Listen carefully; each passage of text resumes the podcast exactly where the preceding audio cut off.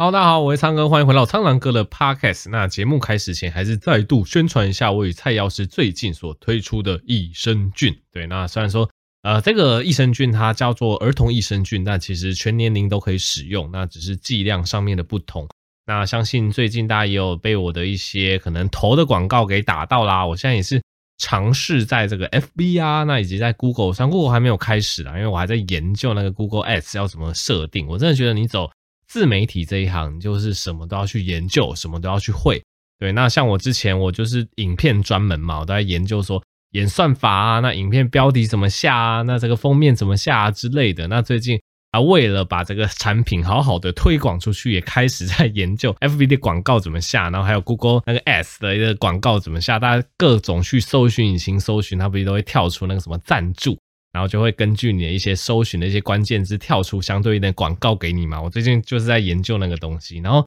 你也知道我就是那种啊，大家可能不知道，反正我就是研究一个东西会研究的很深很入迷的那一种。那每次开始研究，我就会找各种资料，然后就把自己搞得很累。就觉得每一种东西真的都是一个很高深的学问啊！你可能以为那个广告就只要什么推广键按下，然后撒个钱就好，没有，其实很复杂。如果你真的要投到非常精准，而且效果非常的好，就很多美美嘎嘎啦。例如说，呃，这个影片式、短影片式的，可能相对来讲，它的每次点击的成本是比较低的，因为大家可能会稍微被影片给吸引了一下。对，那你也可以去呃锁定你要的一个受众，然后到底那个竞价要怎么去竞价啊？那可能一个月预算多少？反正我觉得非常多术语跟非常多难的东西。那之后研究一下，如果有心得会再跟大家分享。那很多人就会问说：“哎，苍狼哥，为什么你这每次益生菌都说什么益生菌有感，吃了非常有感？你到底在有感什么东西？”对啊，这个也想要请大家体谅，因为医疗法规的东西，你没有办法将益生菌这种保健食品，你说出它明确的疗效。如果你被检举的话，是要被罚钱的。所以你想要知道我口中的，就是跟蔡老师研发这款儿童益生菌到底有感在哪？很简单，你就去 Google 所谓的鼠李糖乳杆菌，尤其是罗伊氏乳杆菌这一支，它真的是成本非常的高，临床研究非常的多。对，你搜寻一下罗伊氏乳杆菌，呃，它的功效怎样，你大概就会知道有感在有感什么东西。对，但是就是因为法规的东西，我们保健食品是不可能在节目上就直接跟你说它，就连我单纯跟你分享说，哦，它临床实证上，呃，有哪些文献发表过，它可以怎么样怎么样怎么样，连这样都不行哦，就是你引经据典。讲出它可以怎么样，什么什么东西都不行，我们最多只能说有感、调整体质、保护力 up，就只能用这种你听的好像似懂非懂的这些用语带过的，因为你只要稍微跨过线，同行就会检举你，因为你们听众大部分你们也不会无聊到检举我嘛，但是同行他就是会各种去收听，然后各种去检举他的对手，去打击他的对手，所以这个都是我们要去避免的。所以简单来说，你就去呃搜寻。鼠李糖乳杆菌，罗伊氏乳杆菌，大概就知道它是多么的有感了。只能讲到这边。那总之，药师健生活全系列输入我的折扣码 Blue Pick 都有九折优惠，那在此推荐给大家。好的，那接下来跟大家分享一些看诊的一些趣闻啦。那目前其实，在中山医院、台北的中山医院，在仁爱圆环那一带，那以及三峡的苹果树北大联合诊所都有看诊。那其实之前也跟大家分享过，其实我的来看我诊的人，其实。呃，成人来讲是比儿童多的，对。虽然说我是儿科医师，但之前跟大家分享过，其实我们在基层，在诊所，老实说，什么科别不是很重要，对。因为你附近的病患，他如果信任你，他信赖你，他要身上的病痛想要你帮忙解决的话，他就会来找你。所以，就算我的一个门口的一个招牌挂挂的，就写说，呃，这是本院的儿科医师，对。但是还是一堆老年人、成人来挂我，有些看健康检查。有些看三高，那有些看一些内科疾病，其实都有。那当然小朋友也有啦，也因为小朋友就是基本款，因为我就是儿科医生嘛，所以自然会有小朋友来看我。那其实最近就是有遇到几个慢性病的患者，是可以跟大家分享一下我对吃药的一个看法。那我印象比较深的是一个高血脂症的一个奶奶啦。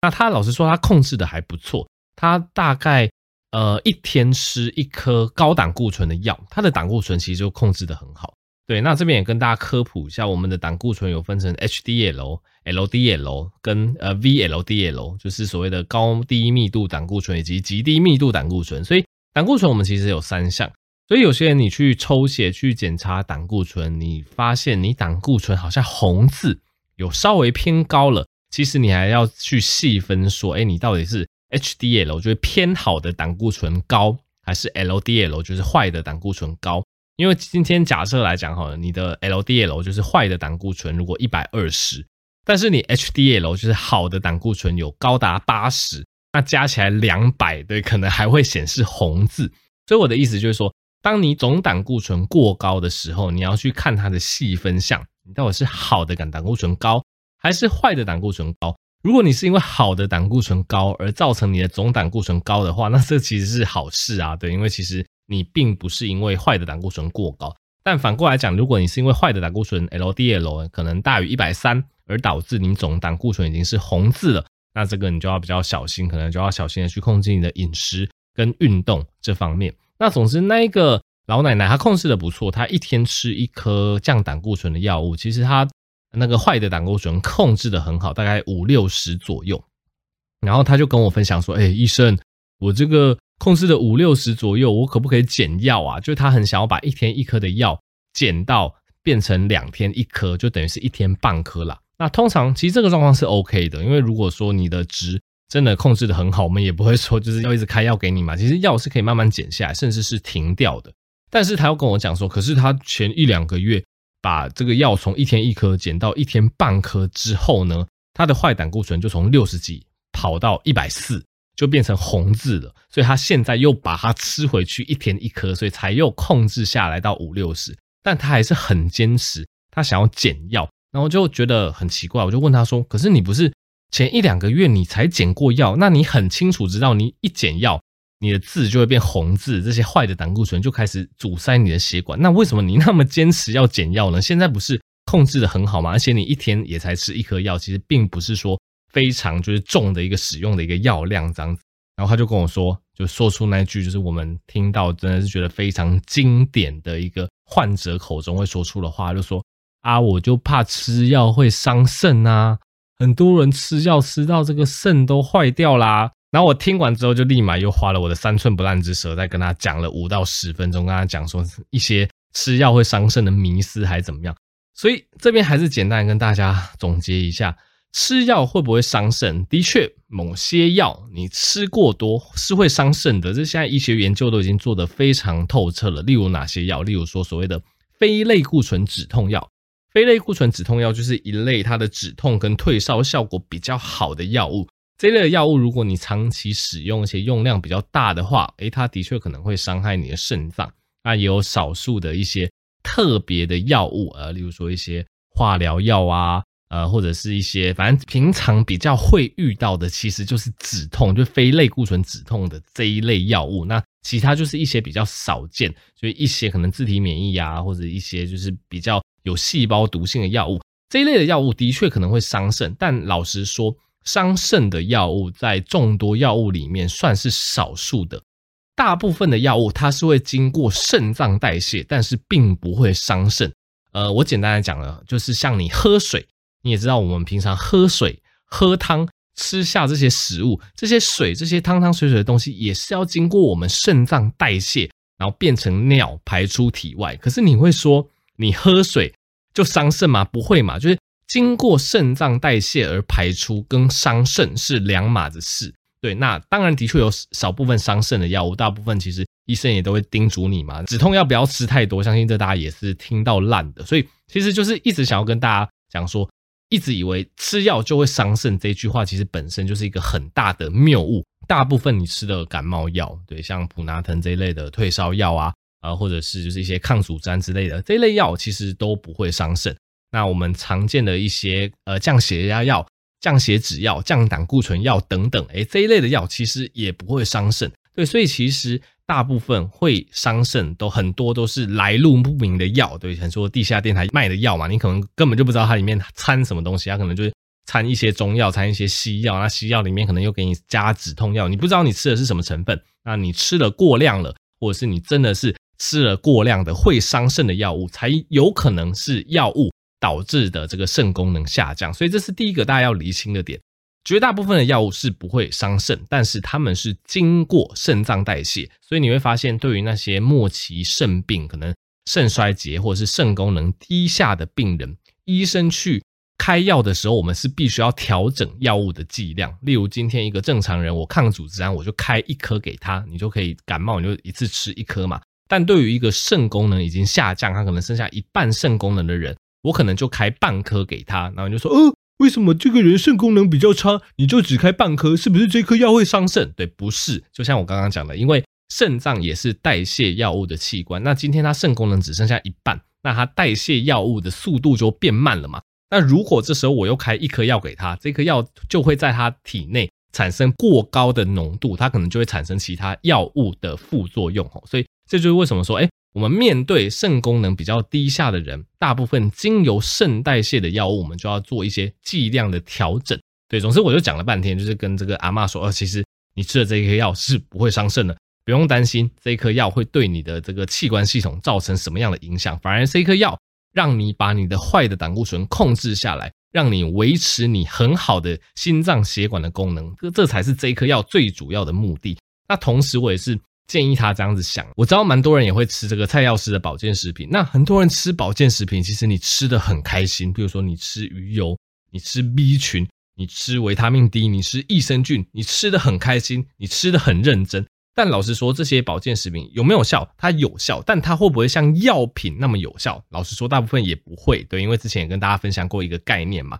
大部分保健食品就是有一些功效，但它的功效呃基本上不会到太强，安全性又高，这一类的东西才会变成保健食品。那如果它功效非常的强，那又伴随可能会有非常少部分的副作用。那这个东西可能就会变成药品，所以我们在吃功效可能没有那么明确的保健食品的时候，我们都吃得很认真。那结果吃这种，诶，它可以非常明确的去降你的胆固醇，去维持你心血管健康的这个药，诶，我们反而就那边推三阻四，哦，我不要吃这个药啦，可不可以帮我减量？我怕这个药会伤肾啦。我就觉得这个想法其实是非常诡异的，所以我常常讲到最后，我就会建议我的患者说啊。其实我就建议你把这一颗药就当成你每天吃的保健食品。我就问他说：“你有没有吃保健食品？”大部分人都有，他就说：“我有补充钙质，我有补充维他命 D 呀，我有补充维他命 B 之类的。”我就说这样讲就没错了。你就是把这一颗药，把它当成你每天补充的那些什么维生素 B、维生素 C，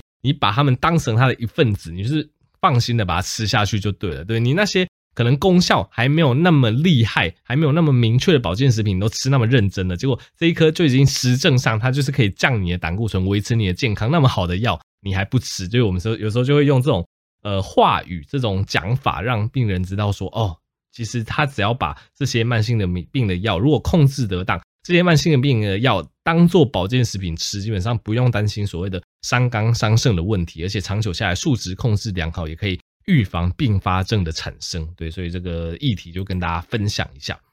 那近期其实有蛮多人呃有这个失眠的状况啊。其实我相信失眠这个议题在大家一生当中或多或少都会遇到啦。那像其实我觉得失眠很常见，大部分就是跟你的压力状况有关系。像我前阵子压力比较大的时候，也常常就是睡不好啊、浅眠啊，睡到一半会起来，然后一直整天觉得精神很差之类的。那很多人就是一进来就会劈头就会希望帮他开所谓的助眠药物啦。那其实我们医生也是会看患者的一个状况，对，因为其实呃并不是说每个人一开始失眠都一定要吃到所谓的助眠药或安眠药，因为很多人的一个失眠它其实是急性的，比如说可能是单纯就最近压力比较大，那最近可能面临一个考试，面临一个工作上的升迁，工作上环境的改变，那导致一个急性的失眠。对，那失眠通常第一线的治疗并不是药物，我们会跟呃病人讲说，其实你要注重你的睡眠卫生。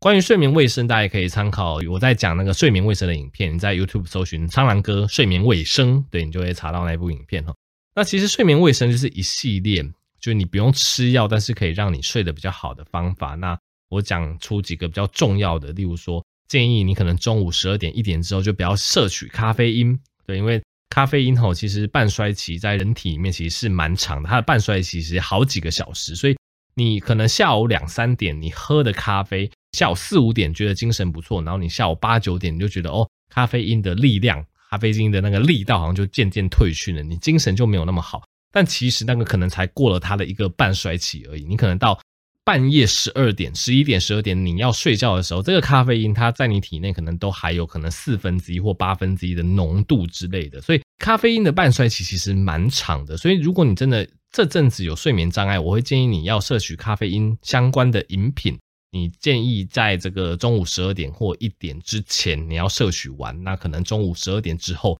就不要再碰咖啡因，因为它的半衰期蛮长，这样会比较容易影响到你晚上的睡眠品质。那再来也会建议大家增加白天的一个活动量、运动量，就因为呃越来越多研究指出，其实白天的这个运动它都有助于晚上的入眠跟睡眠的深度。但要比较注意的是，我会建议晚上八九点之后，你就不要做呃让你身体太有压力、太剧烈的运动，因为有些人他可能工作很晚嘛，他才可能九点十点，像我有时候也是九点十点才就作死的在那边做一些间歇啊、高强度的运动。你可能做完觉得很爽，没错，然后十一点、十十二点你你就觉得很累了。但是因为你八点、九点那时候做的剧烈运动，其实你整个交感神经会兴奋，你心率会增快。其实到你晚上十一点、十二点，你去量你的心率，其实还是比你平常 baseline，就是比平常放松的时候，其实还是要快不少的，有可能会快十下到二十下左右。所以在你太晚运动的情况下，你在睡觉的时候，其实你整个的那个交感神经还是属于活化的状态，就也会让你容易睡不着，然后睡比较浅。所以大家要去增加白天的运动量，但是要尽可能的，可能晚上八九点以后就不要做太剧烈的运动哦。那其他大家应该也常常听到，例如说睡觉的时候环境要好嘛，灯要暗，对，然后外面的要尽可能隔绝外面的一些噪音啦。那再来有一个很重要的，就是你前一天如果睡觉真的睡得不太好，隔天很累，也会尽量请你不要睡午觉，对，因为大家应该有这种睡午觉恶性循环的概念，就是。呃，中午睡午觉睡很爽，睡一两个小时，然后诶精神来了，结果晚上又睡不着，然后晚上睡不着，隔天精神又很差，又要睡午觉，然后午觉时间越拉越长，越来越依赖午觉。对，如果你就是毫无节制的去睡午觉，就会变成有这样子一个恶性循环。所以其实会建议你稍微盯一下，再怎么累，哎，中午真的盯一下，如果真的受不了，小憩一下，也不要超过三十分钟。那以上讲的这些所谓的运动，那午觉。要睡的有限，尽量小于三十分钟。那一些室内外一些环境温度的一个调控，哎，对，那个环境的温度如果稍微低一点，让你凉爽一些，通常也可以增进睡眠品质。然后还有咖啡因，过中午之后尽量不要摄取，这些都是我们会做所谓的睡眠卫教，就是所谓的睡眠卫生的一个卫教。那这个大家如果有去执行，大概睡眠品质都可以得到一定程度的改善。那如果因为一些外在环境，或一些压力导致你连这些睡眠卫生都没办法做很好的话，我们可能才会开始用一些药物去辅助。那药物通常也不会一开始就是开什么，譬如说一些让你身心比较舒缓、安眠，或者是像所谓的史蒂诺斯这一类助眠药，大概一开始也不会试这种，一开始都会先试一些抗组织胺。对，大家也知道抗组织胺，它就是一个非常常见的一个感冒药。那抗组织胺它其实原本是用来抗过敏，然后跟抗流鼻水、抗打喷嚏这一类的药物。但是后来就发现，就说，哎，抗组织胺它有一个蛮有趣的副作用，就是你会想睡觉。对，大家应该多多少少吃感冒药，如果吃到那种比较旧一代、比较第一代的那种抗组胺，你就会吃完，我觉得有点昏昏欲睡。这个就是抗组胺的一个副作用，因为第一代的抗组胺它其实不只会有那些止鼻涕、止过敏的功能，它也会一部分的药物也会进到我们的中枢神经系统，那产生所谓一点点镇静，让你想睡觉。反正。它其实并不是所谓的镇静或安眠药，它的副作用却会让你想睡觉这样子。所以，如果有时候我们睡眠卫生未教完，那患者真的需要一点点的一个药物去辅助的话，我们可能会从这种第一代，就是旧一代的抗组织胺药先开始，那利用这种药物的副作用去帮助入睡啊，去让睡眠睡得好一点点。那如果说，哎，帮他度过急性的这一关啊，之后压力舒缓了，那他的睡眠卫生那些运动。哎，建立起来之后，哎，他的睡眠可能就可以改善，那这这颗药就可以很顺利的拿掉。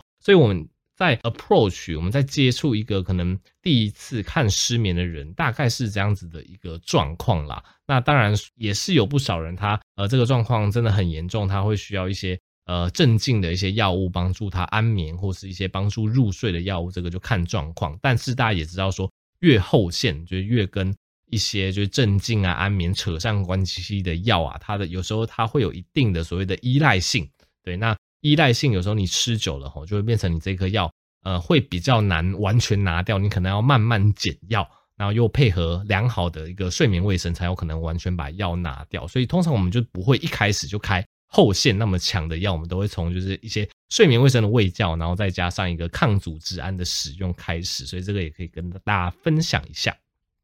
好，那最后议题也跟大家讲一下这个运动啦。对，我们频道也常常都会讲运动跟饮食。对，那之前跟大家讲过，其实如果你要减重减肥啊，这个节食也不要说节食，我觉得节食这个词有时候也会让人联想到太负面的东西。就是你要尽可能的去维持你摄取热量的一个赤字。就是简单来说，运动它所消耗的一个热量是有限的。这个运动再怎么消耗，你一天运动个这二三十分钟，如果是一个中强度运动，那可能消耗个一百五到两百大卡差不多。如果是高强度的运动，可能可以消耗到两百五到三百大卡这样子。但是你少吃一碗饭，哎，少吃一些甜点，少吃一些油，哎，可能就可以很简单的去让你减少这些热量的摄取。所以大家也知道说，哎，其实以减重的观点而言，最重要的是管住你的口，对，管住你的食欲。其实这个才是减重最重要的一个法门，一个法则，这样子。那为什么要配合运动？因为其实运动它去活化你的肌肉，它去训练你的肌肉，它可以让你在减重的过程中尽量是以减脂为主，那去保留住你的肌肉量，保留住你的肌力。所以这是一个比较健康的一个减重的一个过程。对，但研究也发现说，哎，如果你成功减重下来，但是你要维持目前的体重。不想要复胖的话，诶，那这个运动就是一个很关键的角色了。因为大家也知道说，如果我们单纯靠节食把体重减下来，那有朝一日我们开始感到肚子饿，我们又把原本的食物吃回去，其实我们体重就很容易又再度反弹回到原本，就是回到原本的体重，然后减重就徒劳无功嘛。所以研究其实也跟你说，诶，其实我们去培养一个稳定的运动习惯，这个其实是不复胖的重要关键。所以一句话结论就是。减重的关键是靠饮食的控制，但是维持减重的一个成果不复胖的关键是靠运动。对，那基本上证据相关的一些文献是显示说，如果你要维持目前的体重，那每周至少要做一百五十分钟的中等程度运动，对，例如说快走、健行、高尔夫、跳舞、呃，骑慢速的脚踏车之类的，或者是要做七十五分钟的剧烈运动，例如说快跑、呃，游泳、篮球啊。有氧运动啊，那骑快的自行车等等。那如果你对目前的体重不满意，你想要靠运动进一步瘦身的话，那你每周至少要做到三百分钟以上的中等程度运动哦。所以刚好看到这篇文献，也觉得也蛮有趣的，跟大家分享一下。简单来说啊，如果你成功的减重下来，但是你不想要复胖，对，建议你还是要培养一个良好的这个中等程度运动或者是高强度运动的一个习惯。那每周中等程度运动大概是一百五十分钟，高强度运动大概是七十五分钟，这样子就可以保证你诶可能减下来之后就比较不会复胖哦。好，那么这集 podcast 就到这边啦。那喜欢更多医学知识，欢迎订阅我的 YouTube 频道，也可以把这个 podcast 频道分享给更多的人。那也可以支持药师健生活百元视频，折扣码 Blue Pig 有九折优惠。我们就下集再见喽，拜拜。